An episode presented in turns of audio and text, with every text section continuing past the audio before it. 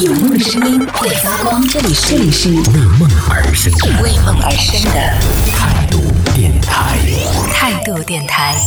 这里是为梦而生的态度电台，我是男同学阿南。上次在节目当中听到小皮说他在地铁上收到了陌生人给他发的一张图片，结果他说那个图片上写的是。你愿意一起跟我玩游戏吗？我就觉得这件事情很不科学。终于今天看到了一个新闻，而且就是发生在浙江的，我才发现哦，浙江人好喜欢做这件事情哦。就浙江呢，有一个小姐姐在地铁上也是收到了一张这个陌生人在啊通过这种 AirDrop 就苹果的那个隔空投递，也就蓝牙的功能传给她的一张图片。结果呢，这个小姐姐就报警了，然后对方就被抓起来了啊？为什么呢？因为她传的那张图片是一张淫秽色情的图片，然后在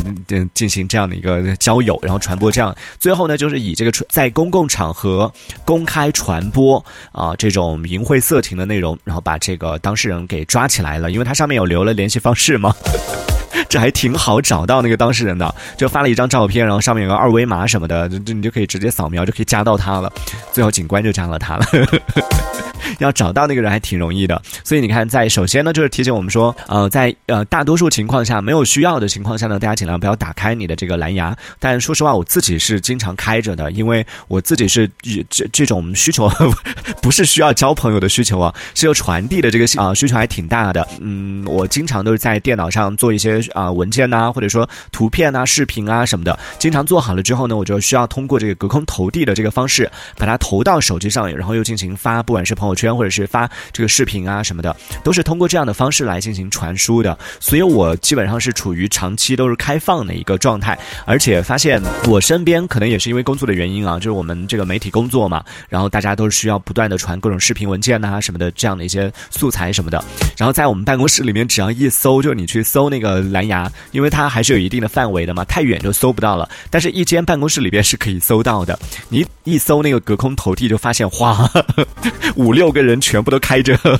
然后每一次说你们能不能先关掉啊？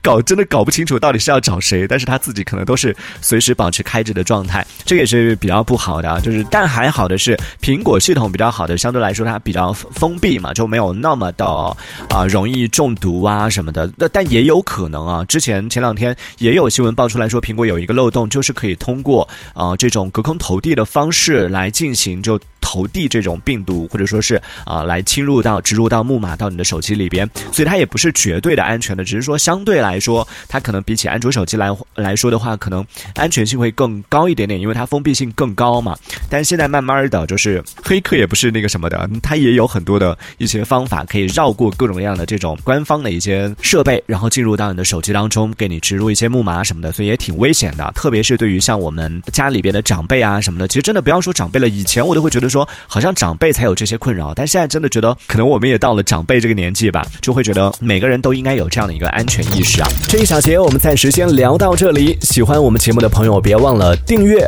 关注，在评论区里给我们留言，还有机会被主播翻牌，在节目当中进行播出，也期待看到你的消息。这里是为梦而生的态度电台，我是男同学阿南，我们下次接着聊。态度电台。